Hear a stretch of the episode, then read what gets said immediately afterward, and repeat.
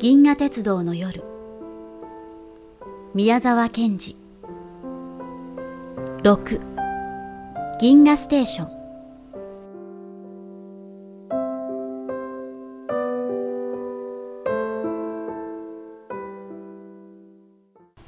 そしてジョバンニはすぐ後ろの天気輪の柱がいつかぼんやりした三角標の形になってしばらくホタルのようにペカペカ消えたり灯ったりしているのを見ました。それはだんだんはっきりしてとうとう凛と動かないようになり濃い鋼の空の野原に立ちました。今新しく焼いたばかりの青い鋼の板のような空の野原にまっすぐにスキッと立ったのです。するとどこかで不思議な声が「銀河ステーション銀河ステーション」という声がしたと思うと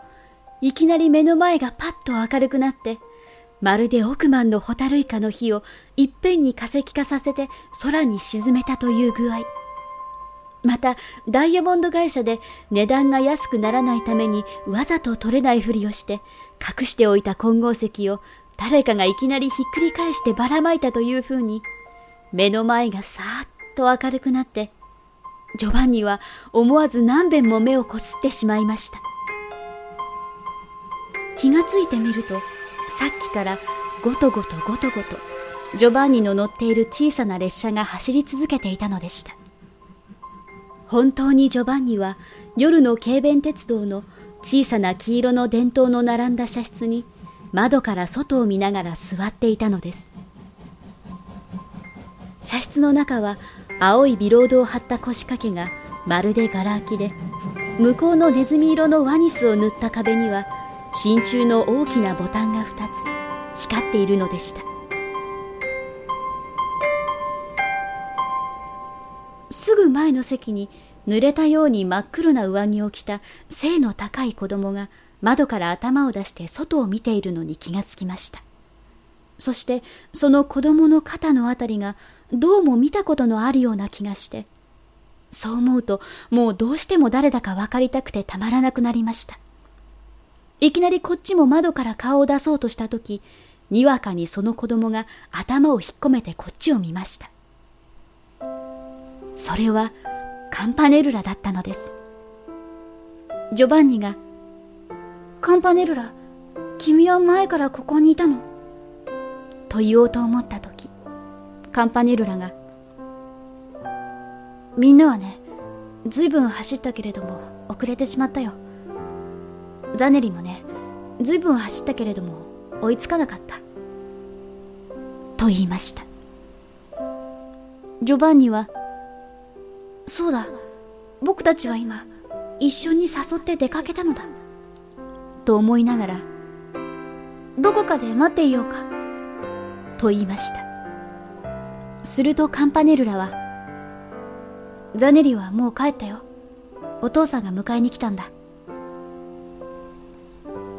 カンパネルラはなぜかそう言いながら少し顔色が青ざめてどこか苦しいという風でした。するとジョバンニもなんだかどこかに何か忘れたものがあるようなおかしな気持ちがして黙ってしまいました。ところがカンパネルラは窓から外を覗きながらもうすっかり元気が治って勢いよく言いました。ああしまった。僕水筒忘れてきた。スケッチ帳も忘れてきた。けれども構わない。もうじき白鳥の停車場だから。僕白鳥を見るなら本当に好きだ。川の遠くを飛んでいったって僕はきっと見える。そしてカンパネルラは丸い板のようになった地図をしきりにぐるぐる回して見ていました。全くその中に白く表された天の川の左の岸に沿って一条の鉄道線路が南へ南へとたどっていくのでした。そしてその地図の立派なことは夜のように真っ黒な盤の上にいちいちの停車場や三角標潜水や森が青や橙や緑や美しい光で散りばめられてありました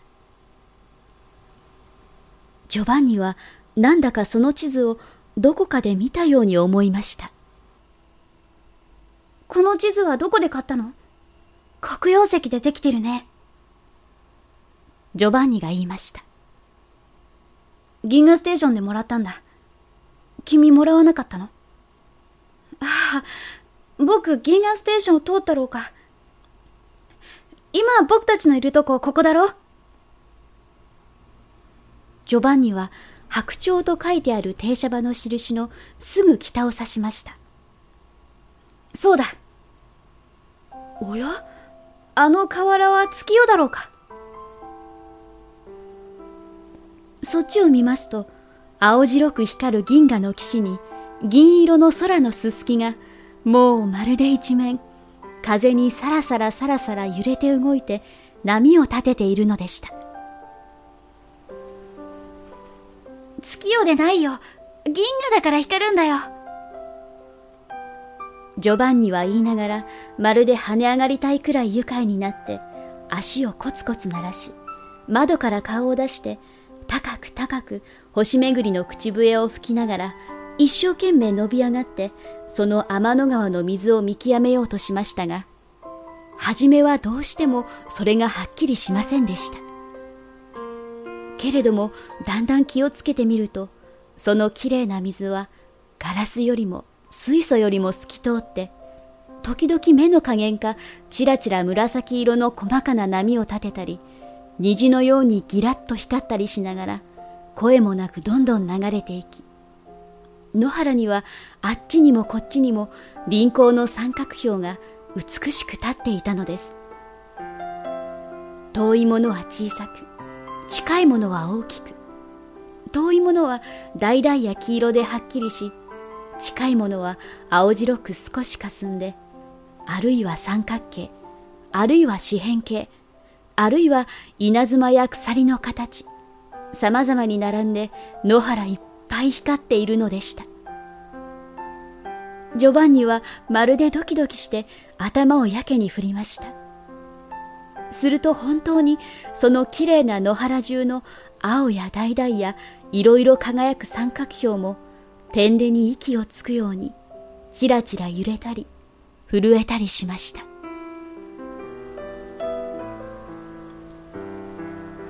僕はもうすっかり天の野原に来た。ジョバンニは言いました。それにこの汽車石炭を焚いていないね。ジョバンニが左手を突き出して窓から前の方を見ながら言いました。アルコールか電気だろ。うカンパネルラが言いました。するとちょうどそれに返事をするようにどこか遠く遠くのもやのもやの中からセロのようなゴーゴーした声が聞こえてきました。ここの汽車はスティームや電気で動いていない。ただ動くように決まっているから動いているのだ。ごとごと音を立てているとそうお前たちは思っているけれどもそれは今まで音を立てる汽車にばかり慣れているためなのだ。あの声僕何遍もどこかで聞いた。僕だって林の中や川で何遍も聞いた。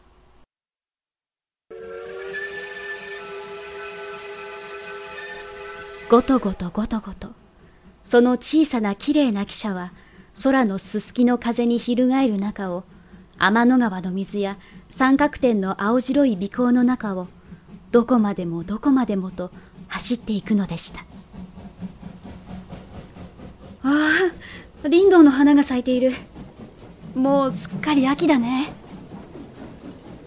カンパネルラが窓の外を指さして言いました線路のへりになった短い芝草の中に月長石ででも刻まれたような素晴らしい紫の林道の花が咲いていました僕飛び降りてあいつを取ってまた飛び乗ってみせようかジョバンニは胸を躍らせて言いました。ああ、もうダメだ。あんなに後ろ行ってしまったから。カンパネルラがそう言ってしまうかしまわないうち、次の林道の花がいっぱいに光って過ぎていきました。と思ったら、もう次から次からたくさんの黄色な底を持った林道の花のコップが湧くように、雨のように目の前を通り、三角標の列は煙るように燃えるように、いよいよ光って立ったのです。